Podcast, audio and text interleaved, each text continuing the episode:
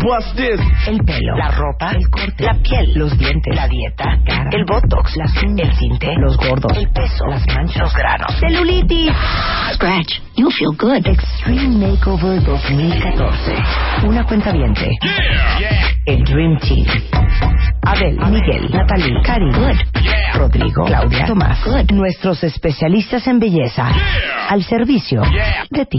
El cambio. El cambio. Extreme Makeover 2014. You feel good. Solo por W Radio. 11.40 de la mañana en W Radio y ahora sí, clases de cultura general con Horacio Villalobos y Jeremy Cruz Islas. Mira qué bonito. Nearly 14 billion years ago, expansion started. Wait, the earth began to cool, the autotrophs began to drool, Neanderthals developed tools, we built the wall. We built the pyramids, math, science, history, unraveling the mystery. It all started with a big Ahí bang. está, Math Science History. Un poco de eso. Medicine. Chemistry. De todo eso vamos a hablar el día de hoy.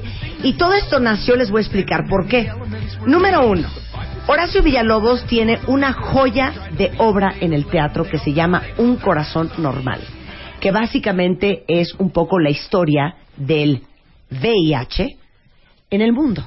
Sí, mira, es eh, cómo llega esto a Nueva York, cómo se manifiesta, no se sabe qué es. En el año 81 empieza, empiezan a morir hombres homosexuales y una doctora con poliomielitis, que también es un virus, como ya sabemos que el VIH es un virus, empieza a tratarlos y se da cuenta que quizás la forma de transmisión es a través de la vía sexual. Y de cómo el gobierno de Ronald Reagan, sabiendo esto y teniendo las estadísticas de cuántos han muerto y de que esta pandemia llegó, se quedan callados para evitar, por lo pronto en Nueva York, que se detenga la derrama económica y que se genere pánico. Y además era bastante conveniente para los republicanos que hubiera una racia, ¿no? De homosexuales, ¿no? Este, y bueno, la obra tiene muchas aristas porque a final de cuentas habla de este hombre Ned Wicks que interpreta a Hernán Mendoza, de su viaje por luchar para que el gobierno apoye y de cómo cambia la percepción de la sexualidad a través de esta enfermedad, desgraciadamente, porque estos homosexuales tienen que salir a la calle a decir, somos homosexuales, sí, somos homosexuales, y no queremos morirnos, ¿no? Y son cuatro años, ¿no? Pasan cuatro años en esta obra hasta que se descubre, ¿no? Que también en el año 84 está afectando a las mujeres. Pero lo curioso es que en ningún momento de la obra, porque esto es anterior a lo de Rod Hudson, ya que los franceses le hayan puesto el nombre y todo esto, Claro. se dice la palabra SIDA o VIH. Pero la obra es importante porque habla de la, la pelea que ha habido siempre entre poderosos y oprimidos, es de acerca de la homofobia, acerca del amor, acerca de cómo después los mismos este, gringos que están en el poder utilizan el, el, el VIH, el SIDA, como un botín político, porque después en la campaña de Clinton, una de sus uno de sus argumentos de campaña es ayudar a la gente que tiene VIH, ¿no? Y es esta lucha de estos hombres que forman una organización llamada ACT UP, que sí cambió, cambió al mundo, ¿no? Ese es un poco, a grosso modo, la historia de un corazón normal que, bendito sea Dios, tengo el teatro lleno y aplauso de pie cada noche. Que tú lo viste, ¿eh? Oye, aplauso de pie, Sí, Horacio. sí, El teatro cuando fuimos Rebeca y yo lleno. Está lleno siempre, por suerte. Yo, por supuesto, salí llorando. Yo lo sé, Pero yo mucha lo sé. gente sale llorando. Sí, la gente sale llorando y es una, son lágrimas de emoción, lágrimas de tristeza, Eh, son demasiadas emociones que genera la obra porque es una montaña rusa, pero se logra la catarsis, ¿no? De que la gente fue a ver algo que le dio, le dio una percepción diferente, le provocó emociones y es lo que genera porque el texto es muy poderoso, que por cierto estamos únicamente dos semanas más ya en el Teatro Helénico y estamos viendo, dado el éxito, eh, de, encontrar otro teatro para continuar con, con, eh, esta obra que tiene que seguirse diciendo.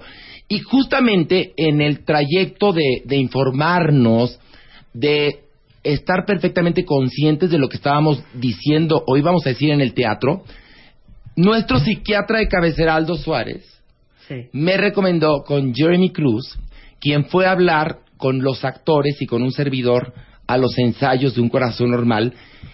Y por eso es que te lo recomendé para que viniera hoy, porque nos platicó de una forma, como diría en mi pueblo, muy sabrosa, de este asunto del VIH, cómo surge, Claro. todos los mitos, creencias, Claro. Porque- tabúes. Porque, creo que todos sabemos un poco lo que es. Pero en realidad, antier, yo te lo conté, mi hija, la mayor, te lo cuento a ti, Jeremy, me dice, oye, ma, pero a ver, porque le dije, no puede ser que te perdiste la obra de, de Horacio. Te hubiera de veras encantado y es una obra no solamente muy conmovedora, pero muy educativa, ¿no? Y también divertida, ¿no? y muy, Porque y muy formativa. Y entonces me dice, ma, es que no entiendo en qué momento pasa el VIH de un chimpancé a un ser humano y cómo acaba en Nueva York y California. y aquí, Y entonces yo empecé a cantinflear, no le pude explicar a la niña. Entonces me puse a investigar y entonces de ahí nació la idea de que es perfecto. Está esta obra que es una joya aquí en México que vale mucho la pena ver de un corazón normal. Y bueno, la oportunidad de que Jeremy nos explique a todos con peras y manzanas, ya te dije como cuento de niños, cuál es la historia del SIDA o del VIH, porque ya me corrigió. ¿Por qué me Exacto. corregiste? ¿Por qué me corregiste? Hay que hablar de las cosas como por lo que Así son. por su nombre. El, A ver, SIDA, el SIDA es como la última parte Ujú. de la infección por virus de inmunodeficiencia humana. Es la última parte más deteriorante cuando las defensas están destruidas. Como tal, un internista o un, un, o un infectólogo podrían explicarte científicamente mucho más esto, pero esto es lo que estamos trabajando todo el tiempo en la clínica Condesa con O sea, el VIH con es VIH. el virus, el SIDA es la enfermedad. El SIDA es la última etapa de la O enfermedad. sea, por finalmente VIH. no te mueres de SIDA, o sea, se murió de SIDA, No, no. la persona muere De neumonía SIDA, o de sí que esto es cualquier parte otra- como de síndrome de- de inmunodeficiencia adquirida Claro. de SIDA como tal es una serie como de complicaciones que dan por la infección por VIH uno no muere por VIH en estos tiempos Ajá. eh, y es muy difícil que las personas actualmente si están bien apegadas al tratamiento mueran de SIDA A ver, Claro. entonces espérame un segundo porque ya me hice bolas. Yo hubiera pensado, pero bueno, está Magic Johnson, que es eh, VIH positivo y que está súper sano y que no se ha muerto. Pero, ¿en qué momento el VIH se te convierte en SIDA? ¿Y cómo es que te acabas muriendo de neumonía o de pulmonía o de cualquier otra complicación? El virus de inmunodeficiencia humana tiene una preferencia por un tipo especial de célula llamada linfocito TS, de subtipo TSD4. Ajá.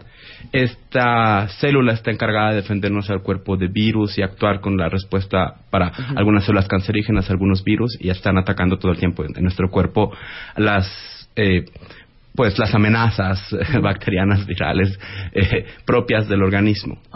El virus tiene una predilección por estas células, se adhiere por medio de una serie como de marcadores que están como en la membrana celular y va matando estas células. Mientras más van, van, mm, disminuyendo las células, van disminuyendo las defensas y empezamos a ver una serie de complicaciones en los pacientes que nunca han tomado tratamiento. ¿Cómo cuál? Entonces aparecen neumonías, diarreas frecuentes, algunos tipos de cánceres infrecuentes o raros y el paciente que se complica, se complica, puede presentar neuroinfecciones y otras infecciones Y de eso te que lo agravan. Entonces el paciente Es decir, muere. es un virus Ese es el- asesino que ataca tu sistema inmunológico y en la parte más débil, ahí se va. Claro. Y ya te fregaste. Y entonces todo lo- se adhiere a los linfocitos, que son los que más te protegen. Entonces, obviamente, si están contaminados, se mueren, estás totalmente desprotegido. Entonces, un catarro se te convierte en una neumonía y te pelaste.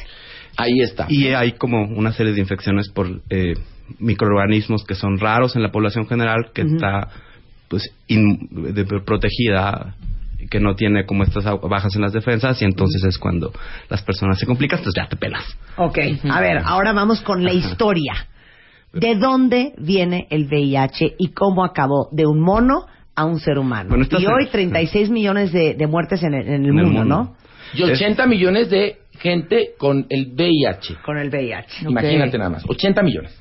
Bueno, ah, es- perdón, Horacio, es más o menos, hay como ahorita para 2012 como más o menos 35.8 personas viviendo con VIH en, en este momento. Eh, la mayor parte están concentradas en el África subsahariana y en Asia. En América es mucho menor. En México es todavía mucho menor. Pero bueno, hablando ya de la historia del VIH Sí. como tal, varios estudios en genética, sobre todo por las poblaciones virales, ya saben que los virus son estas cosas entre lo vivo y lo no vivo que se encuentran afectando una serie como de, de diversas células, bacterias, hongos. Hay virus para todo. Eh, se cree que el tipo de virus eh, de VIH, que es un retrovirus, que es un lentivirus, son virus que actúan lentamente, dis- disminuyendo como sistema inmune, eh, tiene más o menos 32 mil años afectando a los simios. De hecho, hay un tipo de virus en, inmunodeficiencia en simios que los investigadores, después de que surge esta epidemia, van a África y dicen, "La tenemos que buscar, porque lo encontraron como en algunas muestras, en algunos simios, como Marilyn, que es un, un mono que se trajo del, del Congo belga a América, entonces traen a Marilyn, empiezan a tomar muestras de ella, nunca lo usaron para las pruebas aeroespaciales, y quedan muestras donde se empieza a investigar y descubren un virus similar al VIH. ¿Por qué los ¿Se chimpancés? llama ese simio? Digo, Bueno, el, es el ese- virus de inmunodeficiencia en simios. Virus de inmunodeficiencia en simios. Algo así como BIS. A ver, pero ¿por qué traen a, a- a ese simio a América a, a Ah, estudiarlo? bueno, recuerden que en los años 60, durante la época como de los astronautas, antes de someter a los humanos a, a peligros del espacio y Mandaban changos. con aeronáutica, pues usaban entre changos y, y perros. Y se ya ves a mi pobre laica, hijo. al like era perro, sí, pues sí. Oye, pero y entonces traen este chango y descubren que De- tiene de- este virus. Y con las muestras que se le tomaron al animal, se hicieron como análisis, entonces descubrieron, ah, mira, es muy prob- es- eh, tiene, tiene, tiene un virus similar. Más otros investigadores han ido a África a buscar como poblaciones específicas en chimpancés y han encontrado la presencia en heces fecales o en muestras de sangre de un virus similar al VIH. Entonces de ahí se dieron cuenta, esto viene de Que un puede chimpancé. venir, esto puede venir de África. Ok. Ujú. Ahora, pero ¿cómo, como, y como bien lo pregunta la hija de Marta, Sí. ¿A cuál es el paso? a ver, Sí. ¿cómo, ¿cómo pasó de changos A humanos. a, a humanos y, y que, se, que se contagiara además de esta manera y en un grupo de riesgo que en ese momento es el grupo de los homosexuales? Bueno, es muy probable que no haya empezado realmente en el grupo de homosexuales, sino haya empezado en la población general. Eh, dentro de los, la salud pública existe un tema que se llama zoonosis, que son justamente las enfermedades pasadas de animales a humanos. Se requieren varias características para que haya zoonosis. Podríamos pensar que es muy infrecuente, pero como hemos visto en las últimas epidemias de influenza, Claro, la gripe aviar. Ajá. y demás, esto puede suceder de una manera azarosa. Se requiere que la población esté en contacto con la población enferma y entonces algún virus se le ocurre mutar, es decir, cambia como un poco de su material genético y dice, ah, bueno, también puedo contagiar humanos. Pero aquí se cree que es que no es porque hayan tenido relaciones sexuales con changos, sino porque comieron carne de chango. Bueno, muchachos, es que es, Es que te estás adelantando, Ay, Horacio. perdón, bueno, yo para, para que esto vaya bonito, fluyendo. Estamos en clases de historia. A ver, entonces. Además- Oye, pero es de escuela Montessori. Ah, ok. Ok. Entonces, eh, eh, bueno, tenemos a las poblaciones humanas muy cerca de poblaciones de simios. Esto es muy, mucho más frecuente que ha sucedido como en el Congo belga, en la En zona el Congo belga. muy tropical de África, eh, cerca del Ecuador, en las zonas tropicales, donde aparte hay como mucho más posibilidad de tener alguna enfermedad viral. Y entonces, al tener como dos poblaciones de simios, los, bueno, simios como tal, y homínidos como somos los hombres, eh, es muy probable que por, tanto por comer carne de simios infectados con este virus o por estar cerca de las poblaciones haya mutado como tal. Y entonces los primeros casos de VIH como tal se dieron pues con un virus mutante que se fue adaptando. Existen como otras teorías al respecto de la vacunación debido a los estados coloniales que existían en África durante ese tiempo. Buscaron vacunar a las personas para evitar prevenir enfermedades y tener epidemias.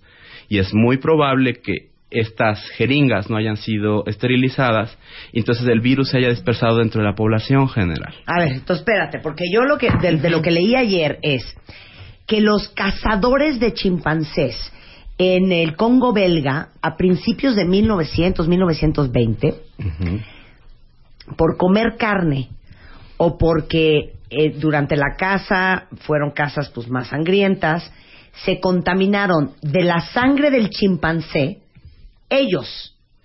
Y se cree, bueno, lo decía el doctor Pepin, este doctor Claro. francés que ha dedicado su vida a estudiar el, el- el El tema origen del de- VIH. del VIH, que entonces, por lo menos tres, y nada más, su teoría dice que tres cazadores del Congo belga se contaminaron de la sangre del chimpancé, sea porque les brincó una gota y traían una herida, O la comieron. o porque se comieron la carne del chimpancé. Y que esos tres a lo mejor fueron parte de este programa de vacunación. Exacto. Y como no había jeringas de plástico como hoy desechables, eran de, de De vidrio, cristal, Las servían. que no vidrio. necesariamente servían. y no necesariamente servían. Ah, mira, Estamos peor. en el Congo belga. Entonces, pues inyectaban a uno, ¿no? Este, una vacuna y luego inyectaban al otro y así fue como pudo haberse transmitido el VIH, ¿no? Pero un punto importante, evolutivamente también, los chimpancés y los humanos somos muy similares, compartimos un poco más del 95% del material genético. Entonces, entre una cosa y otra, pues no somos muy diferentes de los monos y es muy fácil que nuestras infecciones Ujú. afecten a los a las poblaciones salvajes de chimpancés, pero también las infecciones de los de los monos o simios afecten a los a las personas a los humanos como tal. Y entonces es mucho más fácil que se dé este fenómeno de zoonosis. Ok. Entonces, tenemos una probable epidemia localizada en un país más o menos a principios, en- a mitades del siglo XX, O sea, sí, en los, 60, 50, ¿sí, no? 50, es muy probable que antes de 1930 el VIH no hubiera pasado a los humanos, no existiera como tal virus, posteriormente surge y se, está surgiendo en África en las poblaciones, tanto en hombres como mujeres. Otros teóricos creen que también las enfermedades venéreas producidas por sífilis, gonorrea, favorecen también la presencia de úlceras genitales. Entonces, esta población infectada con este tipo, nuevo tipo de virus mutante puede ser pasada mediante secreciones y mediante pequeñas lesiones y sangre, como había explicado Marta hace un momento con esta onda de los cazadores. Y entonces la distribución se vuelve sexual. Pero es una espera, epidemia que pausa se ahí, mantiene pausa lentamente. ahí, pausa ahí, porque el, el, el primero del que se sabe infectado de VIH fue un hombre en Kinshasa, que es país eh, Congo vecino de- de- de- del Congo belga. Y, y esto fue en 1959. Ahora, de este hombre de Kinshasa, ¿cómo acaba en muchos hombres más? ¿Cómo acaba en Haití? ¿Y qué tiene que ver Haití con todo esto? ¿Y cómo acaba en Nueva York y California? Todo eso y más con el maestro Jeremy Cruz y Horacio Villalobos, la historia del VIH en W Radio. Escribe a Marta de Baile. Escribe radio arroba martadebaile.com radio arroba martadebaile.com Escribe solo por W Radio.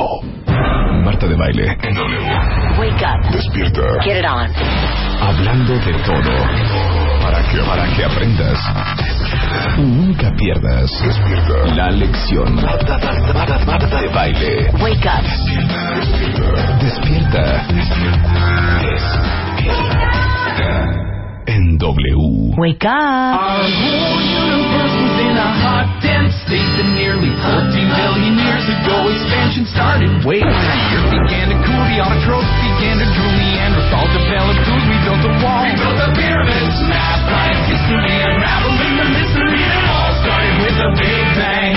Estamos con Horacio Villalobos, que es eh, quien ha traído la joya de obra Un corazón normal a México, que habla un poco sobre la historia del SIDA o del VIH en los ochentas, y Jeremy Cruz, que es psiquiatra, estudioso de salud mental pública de la UNAM y miembro del programa de salud mental de la Clínica Especializada de la Condesa. Y estamos hablando ahora sí del mono al hombre, la historia del VIH, porque bien si todos sabemos que es el VIH, pocos saben cómo pasó de un chimpancé a la comunidad gay, Homosexual, y de ¿no? ahí a todo mundo, En los ochentas. claro. Entonces nos quedamos en que, bueno, ya hablamos de los cazadores de principios del siglo pasado, el siglo XX, y de cómo parece ser que se contaminaron por haber cazado chimpancés que estaban contaminados con un virus muy similar al VIH a través de haber comido carne de mono o a, a través de haber sido de haber tenido contacto con la sangre de estos monos. Entonces ahí nos vamos al- a los 50 cuando el primero infectado eh, diagnosticado de VIH fue en Kinshasa, que es país vecino del Congo belga, donde estaban estos monos, ¿ok? Ahora, continúa Jeremy con la historia. Bueno, volvamos otra vez a, a África, ¿no? Entonces sabemos, como Marta resumió, ¿no? Hay un riesgo como de zoonosis, que es una infección pasada de, de animales a hombres. Eh, es muy probable que el papel de la vacunación y la falta de esterilización del material de vacunación haya dispersado esto entre la población general. O Cuando sea, ¿por qué? refiero- Porque usaban jeringas de, de- de cristal vidrio. Que ni siquiera hervían bien. Entonces, seguramente, el cazador a, un humano, a otro humano, a ese humano lo vacunaron y con esa vacuna vacunaron a alguien más y así se empieza a diseminar. y entonces está esta diseminación entre la población general. Y cuando me refiero a población general es niños, mujeres y hombres. Entonces, cuando llegamos como a los años 50, y esto es porque en épocas recientes los investigadores que estaban tratando de ver de dónde surge este virus, y empiezan entonces a encontrar primero monos infectados con el virus de la inmunización en simios, van a África, pero también van a Europa y quieren buscar muestras de tejidos de personas que tuvieran algunos datos clínicos, o sea, es como una investigación histórica, de archivo, bibliográfica, Sí, este de que se murió. A ver, que vamos a tuvieran- verle la "Oigan, este sangre". se murió de una cosa muy rara y parecía que estaba sano, entonces vamos a analizar el tejido y entonces, en tejidos de los 50, más o menos de los 1950 y demás, existe el caso de algo llamado un hombre congoleño, que tuvo una muestra también que estaba guardada en Leopoldville, muy cerca de Kinshasa, en la República del Congo, antes Congo belga, y pues hicieron pruebas y dijeron, ah, tiene VIH. El 59, ¿eh? Entonces esto es ama- aproximadamente 30 años antes de que fuera como la gran diseminación mediática de la enfermedad. Para 1960 también encuentran otra muestra de una mujer que murió también de una serie de complicaciones. Se llama la mujer congoleña y nuevamente cerca de Kinshasa encuentran otra vez otra muestra contaminada, otra muestra con- diagnosticada con VIH. Recuerden que es el análisis de la muestra. Estas personas murieron probablemente en los 60s o en los 70s. Para 1969, O sea, 10 años después. eh. El VIH es muy probable que ya haya llegado a Estados Unidos. Existen muchas teorías de cómo llega el VIH a Estados Unidos. Una de ellas es por medio de los haitianos. Haitianos. Mucha parte o gran parte de la población haitiana fue a trabajar a África, justamente en las regiones subsaharianas tropicales, el Congo belga. Y pues uno tiene necesidades, muchachos. Entonces los haitianos Ajá. Los haitianos. Oye, calientes al fin y al cabo. el Caribe, ustedes saben, la costa, hace que pues uno necesite pues tener relaciones sexuales. Entonces los haitianos visitaban burdeles. Recuerden que estamos en una época en donde parte de las infecciones de transmisión sexual eran tratables con antibióticos. No, y además, eh, ojo, en ese periodo era la liberación sexual. Claro, ya es la claro. píldora, este, todo se puede tratar con penicilina, es decir, es como un paréntesis de gran libertad en ese momento, que además en el año 69 ocurre la revuelta de Stonewall, y esto se los platico porque también es importante saberlo. Stonewall era un antro gay en Nueva York de muy baja estofa, donde cada dos días iba la policía y hacía racias, sacaba y llevaba a la cárcel a homosexuales, travestis, etcétera. Hasta que un día los homosexuales se enojaron y durante dos días pelearon con la policía. Se llaman las revueltas de Stonewall y son históricas, año 69, por eso lo digo. Y a partir de ahí se les permitió el, el, el, el tener lugares de reunión a los homosexuales.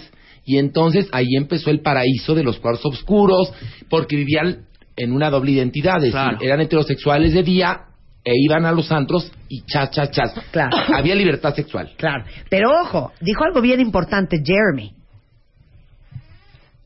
Esto no es un tema homosexual. Claro. Así se dio a conocer en el mundo.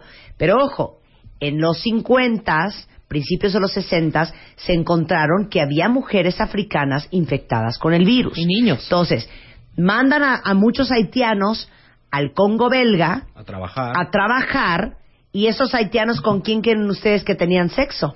Con mujeres africanas. Y con hombres también, o sea, ellos le entraban a lo que les gustara a cada Ay, uno. como mucha gente, ¿eh? No nos sí. Pero el punto es, entonces, van a los burdeles y, como ya había explicado antes, tener alguna úlcera o alguna lesión en genital por alguna otra infección de transmisión sexual, pudo haber favorecido que el virus pasara de persona a persona. Entonces, espérate, pausa.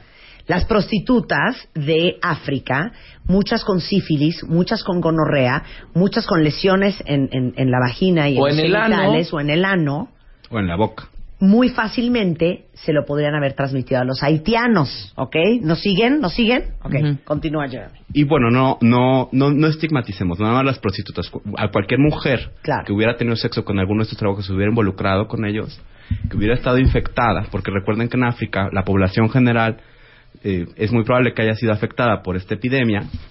Entonces pasa el virus a los haitianos, los haitianos regresan al Caribe, en América, y estos haitianos también buscan oportunidades para laborales en Estados Unidos. Que ojo, hay mucha migración de Haití a Estados Unidos porque Haití es un país muy pobre. Claro, es Y el país por más pobre de Latinoamérica. Tú, por ejemplo, muchos de República Dominicana y Haití trabajan en la costa este de Estados Unidos. Ok, pero van viendo cómo va la, la- la- la- el contagio. Claro. Pero, y el tránsito, ¿no? pero otra cosa, también había mucho sexo turístico. De gringos Haití. que iban a Haití a tener sexo como Sodoma y hombres y con Gomorra, mujeres. China libre, Claro. todos con todos, Cuba libre también. Cuba libre, Antillas libres, Caribe libre. Antillas libres, Caribe libre, viva Puerto Príncipe. Claro. ¿Ok? viva Entonces Príncipe. es el turismo sexual de gringos a Haití y de haitianos migrando hacia Estados Unidos. ¿Ok? Bueno, entonces tenemos esta... Profesor, continúe. Vamos muy bien, ¿no? Vamos muy bien, vamos muy bien. Bien, bien, bien. Para que si Vamos les preguntan siguiendo el sus hilo. hijos, ya lo puedan explicar. Sí. Y entonces, eh, digo, todo esto es un aspecto histórico, es un aspecto teórico. Realmente, que tengamos una certeza total de que esto pasó, es muy probable que no lo sepamos. Sí, pero a ver, el doctor suponer Pepín ha hecho una gran chamba. Una gran investigación con respecto en, esto, en este libro de The Origins of AIDS. Ujú. Entonces, bueno, llegan los haitianos y los turistas sexuales pues regresan a su casa con su mujer o con su pareja y entonces es donde empieza a diseminarse probablemente la, la, la, la, epidemia que se vuelve pandemia porque ya ocupa varios países Ujú. y tenemos casos como el de Robert Raimundo. Este es un caso también, una muestra analizada en 1969. Es un hombre afro- afroamericano de 15 años de edad que murió en San Luis Ujú. Por causa de sarcoma de Kaposi. En San Luis, Missouri. Así es. Ok. Entonces estamos teniendo ya casos que están llegando a la mitad de Estados Unidos y se están diseminando como tal. Es una epidemia que empieza como una etapa, es como lo que llamamos la etapa silenciosa durante los 50, 60 y 70. Que no había internet, perdón, que no había el, el- la comunicación global que tenemos ahora y entonces quedaban como caos aislados. Sí, claro. Por eso, importante. Entonces se, mueve, se muere este chavo en St. Louis, Missouri en el 81. En el 69, 69, se encuentra como 69. caso, se encuentra un análisis de una muestra tomada en el 69 y entonces pues encontramos también, se investiga esta muestra y descubren que también tenía VIH. Ok. Eh, en el 69 también se encuentra otra muestra de una persona llamada Arvin Noé. Era un marinero noruego. Ustedes saben que los marineros pues van en cada puerto y conocemos Sí. todo el estereotipo que existe al respecto de ellos. Y se cree que él, su esposa y su hija de nueve años murieron a causas de inmunodeficiencias. Nuevamente hacen como un estudio y un análisis de qué pasó y encuentran en la muestra VIH. Entonces, De este es- marinero de noruego. este marinero noruego. Todavía 69. Ojo, ¿eh? No vamos en el 81 todavía. Sí, no. Ajá. Para el 73, en Uganda, regresamos a África de, de- de América y de Noruega, eh, se hizo como un estudio en niños que tenían un tipo especial de cáncer en la sangre llamado linfoma. Eh, les tomaron una muestra de sangre y encontraron también pruebas en algunos niños que tenían VIH. Y es lo que mencioné en un principio. La epidemia surge en la población general. Claro. No surge en el grupo homosexual. Claro, y no probablemente eh, hijos de madres eh, Infectadas. infectadas, ¿no? En África. Ok, Y esto ya es para el 73. Ok. En los 80 surge, bueno, esta idea del paciente cero, este azafato canadiense que tuvo muchos, con- muchos contactos, y se, se vuelve ahí la mitificación y la señalización para el grupo de pacientes homosexuales. Pero espérate, vamos a hablar del paciente cero. Es que hay una cosa interesante con el paciente cero. A ver, el paciente cero era zapato. O sea, le viajaba, ¿no? Y entonces iba Chas San Francisco, los saunas. Ujú. Chas Nueva York, los cuartos oscuros. Chas Los Ángeles, Chucuchucu, ¿no? Y hay otra cosa. eh, las relaciones homosexuales de penetración son anales y el ano es una esponja. Sí. Y entonces, imagínense que en un sauna, ¿cuántas relaciones sexuales puede tener una persona? Y entonces, por eso fue el contagio, se fue multiplicando. ¿Estoy en lo cierto? Es que mm, sería como imprudente culpar al paciente cero cuando la epidemia es muy probable que estuviera ya, ya No, no, no, no, yo lo sé, pero, pero estoy explicando de qué manera se pudo haber hecho tan rápido el contagio. Somos una sociedad global desde el siglo XVII. O sea, es un- el mundo está conectado desde que se descubrió América. Todo el mundo viaja por todos lados y las enfermedades viajas, viajan por todos lados como Ajá. tal. En este caso, este es uno de los casos como más prioritarios y que más llamó la atención porque es un paciente azafato, es un paciente homosexual que tenía más de 11 contactos sexuales al año. ¿Once? 11 parejas 11 sexuales parejas, diferentes. ajá. Y esto es muy probable No, pues sí, que sean aún muchas más. Ajá. Bueno, este cuate que viajó mucho, como dice Horacio, este, cuando se analizaron varios casos tempranos de SIDA, Muchos se mostraron, él. claro, Claro. que estos individuos tuvieron, ya sea de manera directa o indirecta, contacto sexual con este sobrecargo eh, y sensual, Gaetan Dugá de, de, de Canadá. Pero además hay una cosa, a ver, si tú vas para atrás en tu árbol genealógico de vida sexual, tú te acuerdas de una persona, pero ella se acostó con otra y se va a acostar con otra y entonces esto se va multiplicando, es un árbol, como Ah. un árbol de la vida pero al revés. Claro, o sea, este a lo mejor se dio a un tal George en California. Y luego George se dio a Jim y Jim se- eh, hacía tríos y el otro hacía cuartetos y el otro quinteto y el otro iba a orgías y entonces así se va contagiando. Ujú. Claro. Y bueno, un punto importante y algo que hay que explicar es que la epidemia, y bueno, esta pandemia de VIH en América es una epidemia concentrada. Es decir, este- esta epidemia se encuentra concentrada en las grandes ciudades. En nuestro lado del mundo afecta principalmente a la población de hombres que tienen sexo con hombres. Para no dar el título de homosexual, bisexual, porque es algo muy difícil de explicar. O sea, como epidemiológicamente hablando. Dentro de este grupo de hombres que tienen sexo con hombres, el VIH en las grandes ciudades llega a ser entre el 13 y el 20%, es decir, uno de cada cinco personas, hombres que tienen sexo con hombres, podría estar infectado con VIH. Ok. Mientras que en otras partes del mundo, como en África, en Asia, la epidemia se encuentra generalizada. No se encuentra eh, como tal distribuida dentro de las grandes ciudades, sino está en población rural, en mujeres, en hombres, en niños. Hay países que tienen, en África que tienen índices mayores al 20% de su población infectada con VIH. Pues imagínense ustedes, No, o sea, que, En que si hay México 10 esto millones es son 2 millones. Un poco más bajo. En México existen aproximadamente 338 mil personas con VIH. ¿Qué porcentaje son mujeres casadas? Es más o menos alrededor, bueno, no son mujeres pasadas, pero sí son parejas de hombres que tienen sexo con hombres, como alrededor del 27%. El a ver, resto, pa- para, para, para. Está enorme. Porque el día que vino la gente de la Casa de la Sal, yo casi me voy para atrás. ¿Saben que el 27% de las mujeres casadas con hombres que tienen sexo con hombres tienen SIDA? El asunto es el siguiente, perdón, VIH. VIH. El asunto es el siguiente. ¿Quién de ustedes, mujeres casadas que está oyendo este programa, con un hombre, le diría a su marido ponte un condón? Nadie. O sea, te va a, quedar- que- te va a que- ver con cara de tú, tú estás loca. Pero desafortunadamente, no todos los hombres casados son totalmente heterosexuales. Y no todos los hombres casados, digo, y muchos hombres casados tienen sexo con hombres y no usan protección con sus esposas, Ujú. ni con sus parejas. ni con sus parejas. Esto es un punto muy importante. De- el primer grupo, el grupo de mayor riesgo como tal para adquirir VIH son los hombres que tienen sexo con hombres que son pasivos, es decir, que mayoritariamente permiten ser penetrados. Si hay, si no, si, si se usa sexo de protección, es decir, prácticas sexuales de riesgo, bueno, esto se incrementa muchísimo. A el, el segundo grupo son mujeres Ajá. parejas de hombres que tienen sexo con hombres o parejas o, o mujeres como tal casadas como tal es el grupo que está creciendo más actualmente entonces hay que enfocarnos para dar como acercarnos a las mujeres y dar un tratamiento oportuno porque la pérdida de una madre o de un miembro mujer afecta no nada más una generación sino varias después Bueno, les voy a decir una cosa. Aquí tuvimos dos testimonios de mujeres casadas con hombres, ambas con VIH. Una de ellas que dio a luz a un hijo infectado y ella no tenía idea de que su marido tenía sexo con hombres. Y ahora, para que te quedes más chata, escucha las prácticas sexuales de los adolescentes que creen que el SIDA no existe. Bueno, nada más espérame un segundo.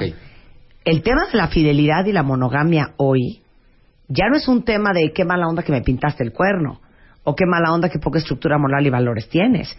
Es de que, güey, tú me pintas el cuerno y me puedes matar. Sí, claro. O me puedes infectar. Es un tema de salud, O me puedes... que Es nada. un tema de salud. Sí.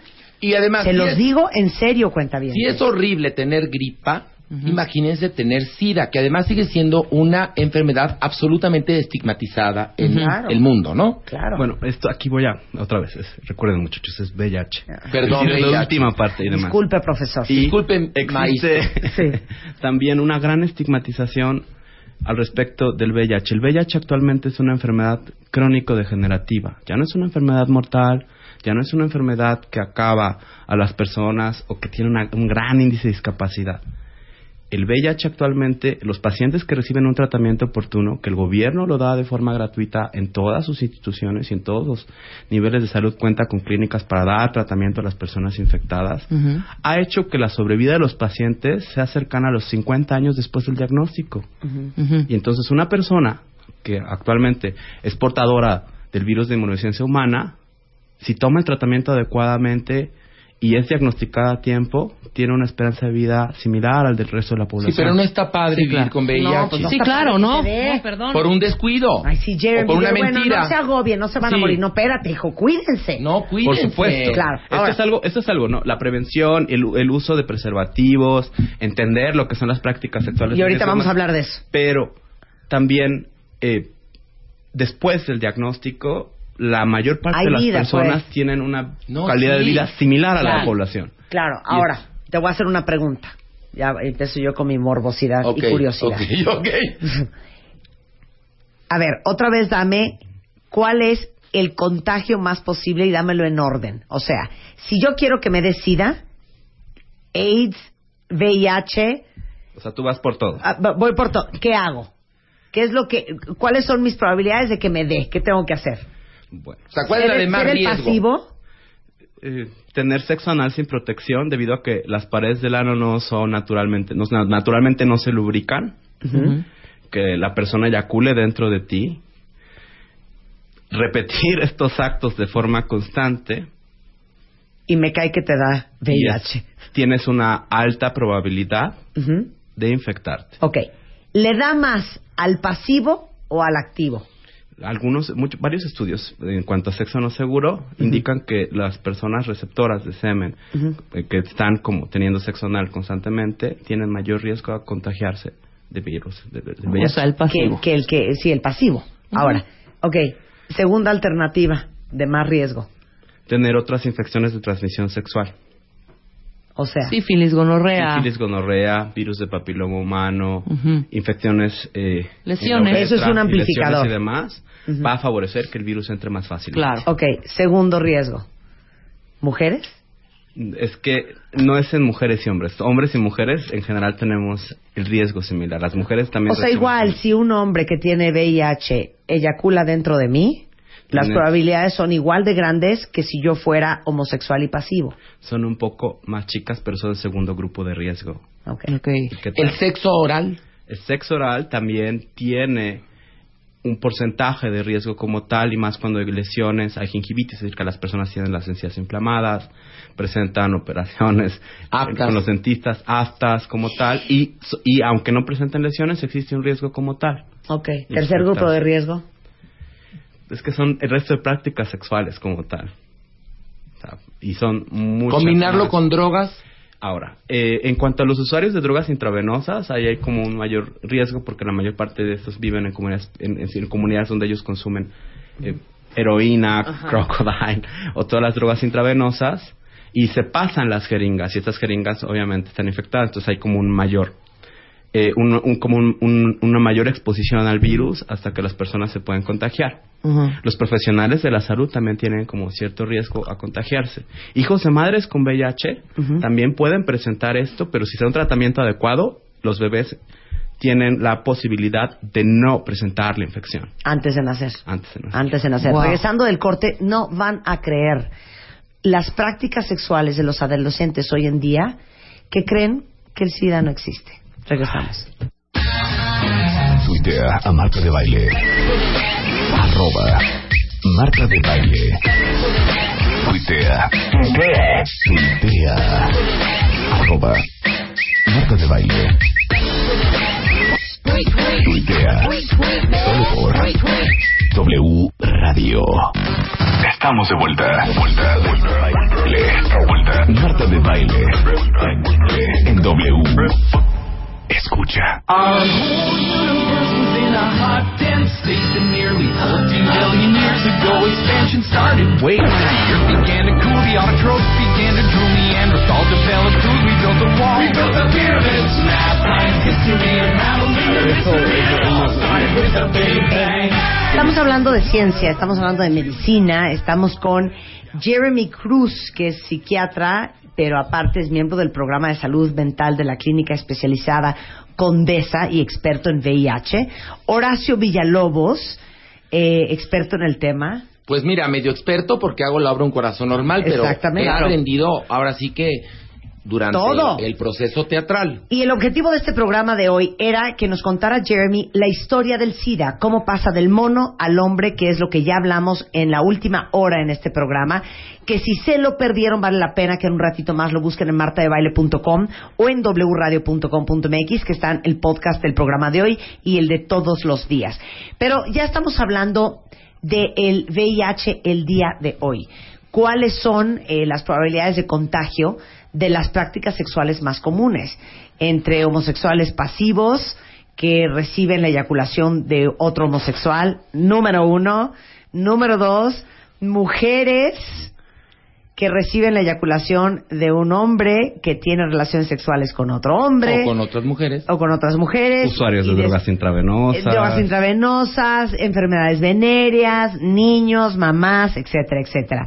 Ahora, decías tú lo de las Es que, prácticas de los es que algo que nos dejó helados cuando tuvimos las pláticas con Jeremy durante los ensayos de un corazón normal fue que nos contó las prácticas sexuales Ajá. que tienen los adolescentes que por supuesto que se convierten en un caldo de cultivo para infectarse del virus del VIH.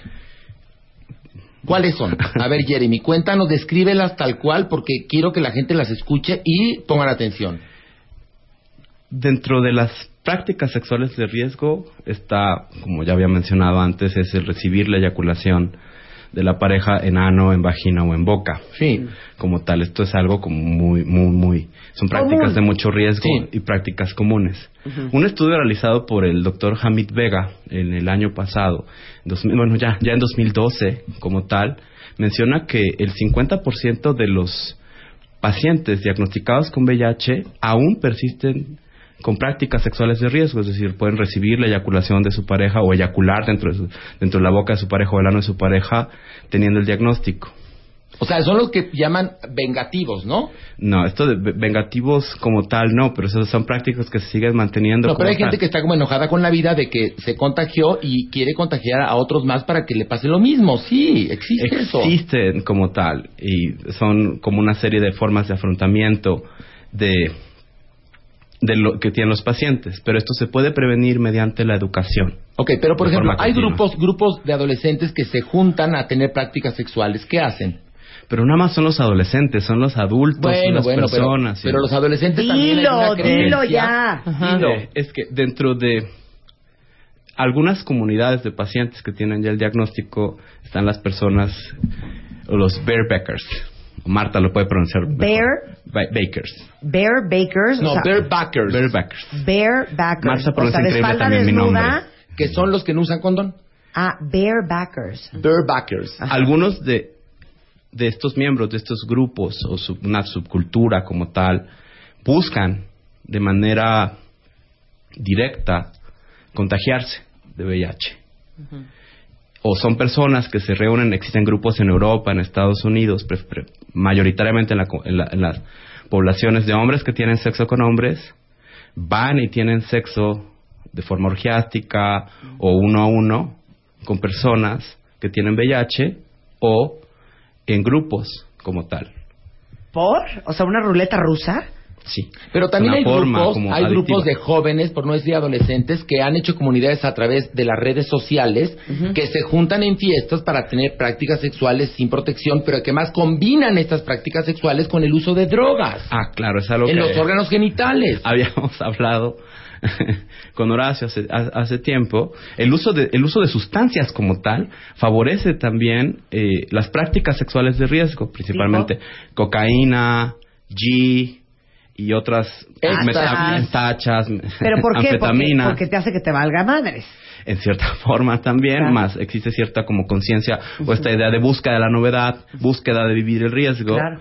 Y entonces, algunos de ellos, digo, esto es como una práctica sexual exótica, extrema, donde al momento de penetrar, pues sazonan el pene con cocaína, con estas sustancias, y se absorbe de otra forma, entonces las personas tienen como una mayor excitación. Ay, qué padre. Y Entonces, Sí. al tener como el sexo rudo como tal, hay un mayor riesgo a presentar como la Mira, infección. Héctor dice que hay un juego entre adolescentes y preadolescentes que se llama la ruleta sexual, que el que se viene pierde. Fíjate. Puede ser, claro. Fíjate en grupo. más. En grupo, claro. Ahora, si uno está infectado y tiene prácticas sexuales con alguien que está igual de infectado, yo había escuchado por ahí que se potencializa. O sea, es, no es un rollo de, ah, pues tú tienes el virus del V- este, VIH, yo también lo tengo, pues ni modo, vamos a darle, perfecto, ya estamos, ni tú Infectados. ni yo, vamos, exactamente. Pero escuché en algún momento que sí se potencializa y es peor. Yo- de- eh, los infectólogos y los médicos internistas tienen como una mayor expertise en esto. Son realmente los expertos en tratarlo y demás.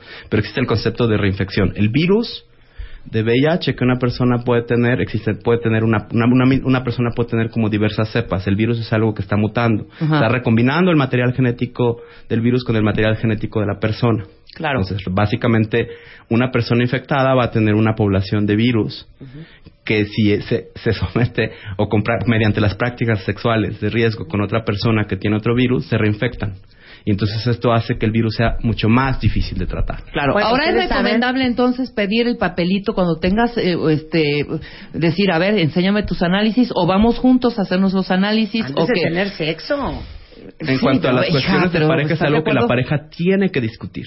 Y es algo que se tiene que hablar de cómo van a abordar la sexualidad. Ok, ahora lo digo porque eh, muchas veces en las pruebas de gente que ya lleva mucho tiempo con el virus, en las pruebas últimas que se hacen aparece indetectable, es decir, que no, o sea, no sale el virus. No marca. No. Bueno, eh, eh, in- ser indetectable implica que de- mediante un análisis de sangre en la máquina Ajá. hay una disminución de la reproducción del virus como tal. Y esto es un éxito del tratamiento, eso es algo positivo. Claro. Pero eso no significa que no lo tengas. El paciente está infectado, pero el virus no se está replicando. Pero ¿cómo sale en el papelito? loga- logarítmica, indetectable, pero la, la persona es VIH positiva. Mira, existe una pero si sale indetectable es que lo tiene, pero si sale negativo es que no lo tiene. Exacto. Ahora, hay una cosa que es muy importante que la gente tiene que saber. El periodo de ventana. Es decir, si tú te acuestas con una persona que está infectada con el virus de VIH y te haces la prueba al día siguiente, no va a salir. Va a salir negativo. Pero entonces es- existe este periodo de ventana que es de 3 a 6 meses para que esa relación de riesgo se refleje en un resultado de laboratorio. Ajá. Por lo cual, si ustedes tienen una pareja con la cual van a tener vida sexual, se tienen que hacer eh, eh, la prueba y durante tres, de tres a seis meses seguir teniendo sexo protegido. Claro. hasta que claro. no salga. hasta Porque que no eso salga. quiere decir que si tú tuviste sexo el primero de mayo con alguien, Sí. no va a salir positivo si eres positivo hasta el mes de octubre. Más Pero o bueno, menos. Pero recuerden que el sexo protegido debe ser, más en hombres que tienen sexo con hombres de forma continua.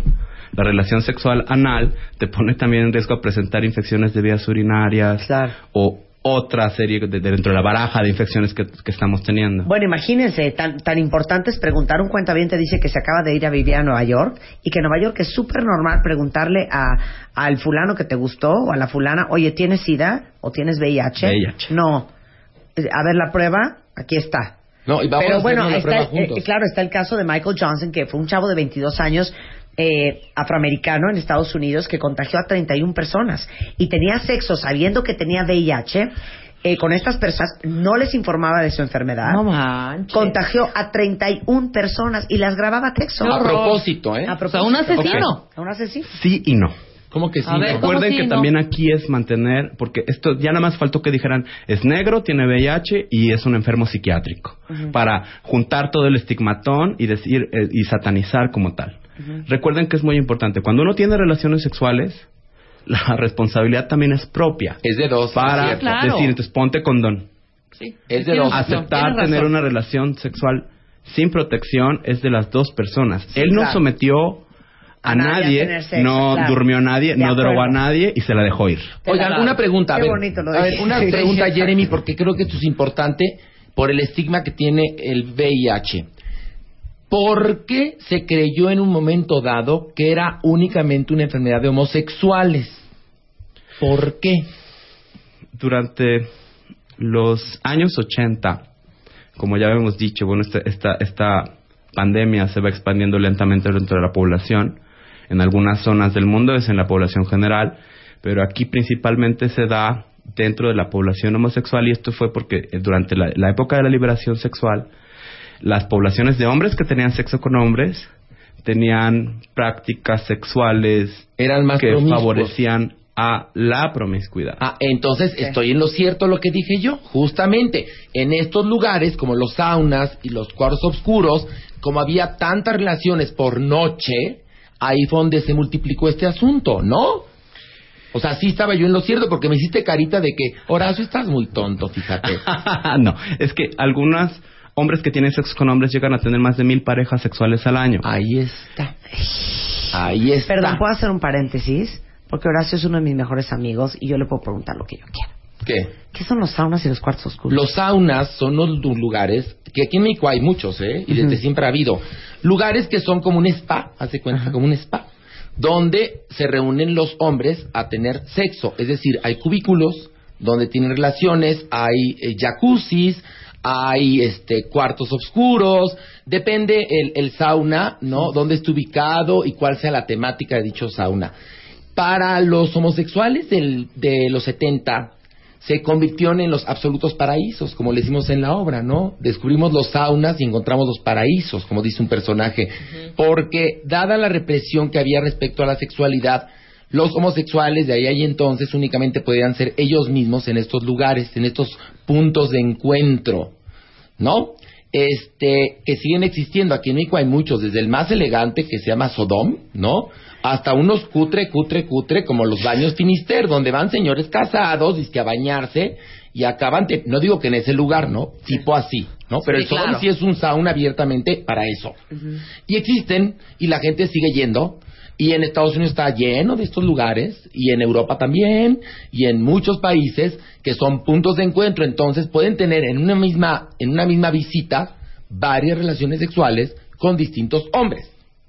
Y otro mito, y de hecho hicimos un programa sobre el tema. Trajimos a dos hombres que vivieron una vida doble durante mucho tiempo, que estaban casados, que tenían hijos, que tenían sexo con su mujer y simultáneamente y de manera paralela estaban teniendo sexo con hombres. Entonces, de veras el tema de, la infidelidad, o sea, dejen de estar llorando porque el fulano les pintó el cuerno porque la fulana les pintó el cuerno. Mejor váyanse corriendo a laboratorios El Chopo a hacerse un examen de VIH, porque vamos, que te rompan el corazón es lo de menos, que te rompan la salud eso es lo de más. Pero también aquí un punto muy importante, y estos fenómenos pasan debido a algo que llamamos determinantes sociales, es decir, la apertura de la sociedad, el entender los factores religiosos, políticos, favorecen también que las personas no puedan vivir su orientación sexual de forma libre. Y entonces tengamos que ver estos fenómenos de doble vida. Y Igual, otra cosa, hay gente ejemplo, que le entra a todo. La Iglesia Católica, el Papa Juan Pablo II, fue a decirles a África durante la crisis del SIDA que no usaran condón. Y entonces te podrás imaginar qué pasó. ¿Por qué África actualmente es el continente con más personas enfermas? ¿Miento, Jeremy? Sí, es donde se encuentra la mayor parte de la población Ahí está. infectada. Y la Iglesia Católica, por ejemplo, este país es primordialmente católico, dice no uses condón. Claro. Bueno, déjenme decirles unos, uno- unos datos muy interesantes y Jeremy, tú me ayudas. Entre enero y octubre del 2013 hay 2.742 personas detectadas con VIH en el DF, lo que representa el 30% de todas las detecciones del país. ¿Cuánta gente en todo el país tiene VIH? Aproximadamente unas 338 mil personas. 338 mil. Ahora vamos a dividirlo. Ahora, eso es lo que se, lo que se cree. ¿Cuánta recuerda- gente hay que lo tiene y ni siquiera ha ido a un laboratorio? esto es mediante un cálculo de matemático que da la OMS, Ok. ONUCIDA como tal, que trata de ver las personas que ya están diagnosticadas con las personas que podrían Ok, tener la es un, infección. es un aproximado, digamos, bastante bien fundamentado. Muy fundamentado Ok. De las personas que podrían como estar infectadas en este momento. Ok. Recuerden que en nuestro país la epidemia se, se, se encuentra de una forma concentrada, es decir, se encuentra principalmente en los grandes núcleos urbanos. Distrito Federal, Guadalajara, Monterrey, Tijuana. eh, eso a pesar de un factor de mucho riesgo que ha sido la migración de las poblaciones rurales a Estados Unidos, que después regresan, allá tienen sexo con personas infectadas y regresan y contagian a sus mujeres. Jeremy, eso a pesar de ese dato importante que te estoy dando. sí. Ok. Principalmente se encuentra en nuestro país, en la población de hombres que tienen sexo con hombres, en trabajadores sexuales y parejas de hombres. A ver, ahí les va, ahí les va. Mujeres transgénero, prevalencia del 20%. Ok. Hombres que tienen sexo con otros hombres, 17%. Hombres trabajadores sexuales, 18.2%. Y personas usuarias de drogas inyectables, 5.8%. O sea, el sexo es el sexo. Pregunta una cuenta bien, no les dé pena preguntar, ¿eh? Para eso estamos aquí. Sí. Jeremy, ¿se puede transmitir SIDA por sexo oral? Sí, ya habíamos mencionado antes que si hay lesiones, eh, eyaculación dentro de la boca de la persona, existe un riesgo para transmisión de VIH. Miren, hay una cosa importante. A un amigo, fíjate nada más, a un amigo, una chica le hizo sexo oral y le pegó a él la gonorrea. Para que vean, ¿eh? No al revés. Sí, claro. O sea, ella se lo pegó a él por hacerle sexo oral. Porque muchas veces pensamos que si a ti te hacen sexo oral, pues no te vas a contagiar de nada. Son muy canijas las enfermedades.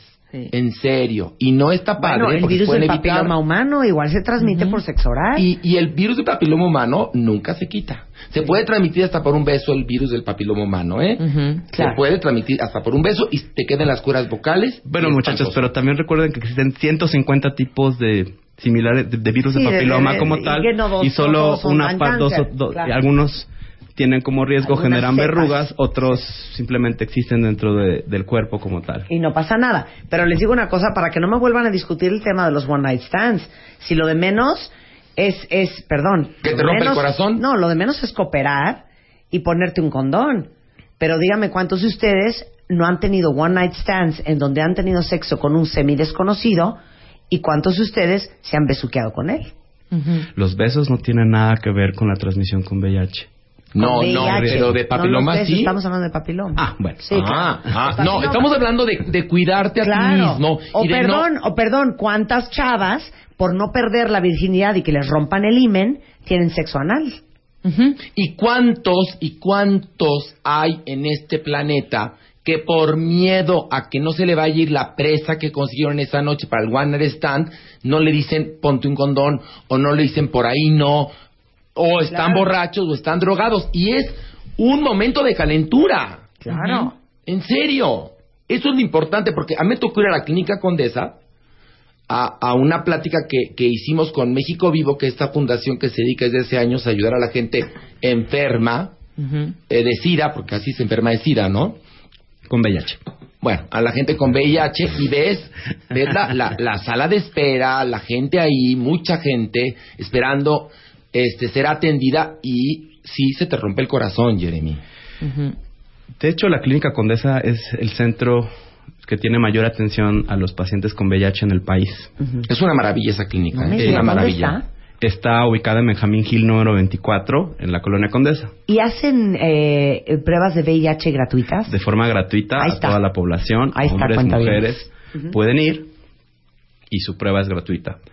El- como había dicho antes, pues, el gobierno federal, la Secretaría de Salud y todos los sistemas de salud dan el tratamiento gratuito a los, pa- a los pacientes con VIH y pues tomar un tratamiento implica que la persona va a tener una calidad de vida similar a la de la población general y una esperanza de vida similar a la de la población general. Eso está muy bien, pero se puede evitar.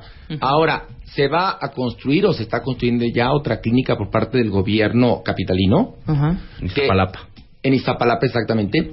Este, lo cual es maravilloso, lo dijo eh, el doctor Mancera, que fue a develar una placa a la obra de teatro que estoy haciendo yo. Porque fíjate que es muy chistoso, pero sí hubo apoyo de, de parte del gobierno capitalino hacia un corazón normal. Ok. Y por parte de otras instancias gubernamentales no lo hubo. Es decir, es muy chistoso, pero muchas de las situaciones que ocurren en la obra, que son es- este grupo de homosexuales buscando ayuda del gobierno, Pilar Bolívar y yo las vivimos durante el trayecto del montaje de un corazón normal. Es chistoso, ¿eh? Sí, Cómo claro. sigue habiendo una gran homofobia, sigue habiendo un gran estigma al respecto y miedo y desinformación. Totalmente, claro. Así que existe. eso es muy importante. Ahora, por otro lado, este, yo quiero invitarlos a que vayan a verme al Teatro Helénico. claro, venga. Hoy 8.30, mañana 6 y 8.30, el domingo a las 6, únicamente dos semanas más en el Teatro Helénico y probablemente nos cambiemos a otro teatro porque la obra está llena. Y tú, Jeremy, no has ido, desgraciado. Iré este fin de semana. Qué Ahí mala onda. Qué bueno, mala onda, Jeremy. ¿Sabes recuerden- qué? Eres súper mala onda. El- aquí el punto es la prevención. El usar condón va a prevenir la mayor parte de los casos y de la aparición de nuevos diagnósticos. Aparentemente la epidemia está controlándose y esto es gracias como a la distribución de los medicamentos como tal, pero la prevención y la educación sexual es algo que se tiene que hacer de forma continua, una y otra y otra y otra vez. Es muy difícil a veces prevenir que las personas tengan prácticas sexuales de riesgo, pero al menos tenerlo consciente va a hacer que sucedan más casos. Ujú. Háblenlo con sus hijos. Hablen de sexo con sus hijos. Muy importante. Claro. El sexo oral es muy importante, pero no es el de chupar, sino el de hablar. El hablar con tu pareja, decirle por dónde te gusta, cómo te gusta, pero protegido. Vamos a hacerlos el análisis. Porque el único, el único sexo seguro es no tener sexo, ¿eh? Claro. Es el único sexo seguro. El otro es protegido, ¿no? Pero una vez que empiezas, dices, bueno, se siente bien, de aquí soy, entonces háganlo de forma protegida. Y eso es muy importante para todos, hombres, mujeres, le entren a lo que le entren, lo importante es usar condón y saber que es una práctica sexual de riesgo y para eso hay muchos libros, muchos personajes y más. Gracias por darme esta apertura y salido, saludos a, a los doctores ingobernables. Muy Bien. bien. Pues muchas gracias, Jeremy. Fuiste un gran descubrimiento. Te agradezco muchísimo. Horacio, ¿qué te dijo? Yo te amo. Yo te adoro, Rebeca.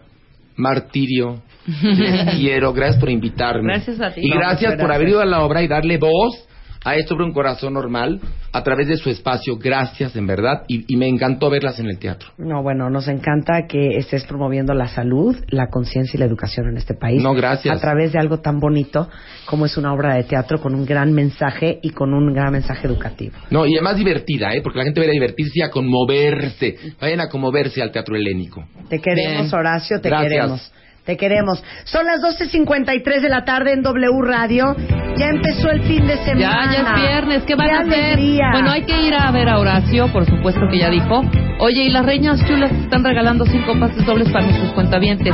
Ah, Para hoy y cinco pases dobles para mañana, para ver las reinas chulas en la ópera china pirata. Si quieren ir hoy o mañana, reserven, venden una, hablen al 5691, perdón, no, 5659 1139 o Twitter a El Vicioteatro y que te arroben a ti.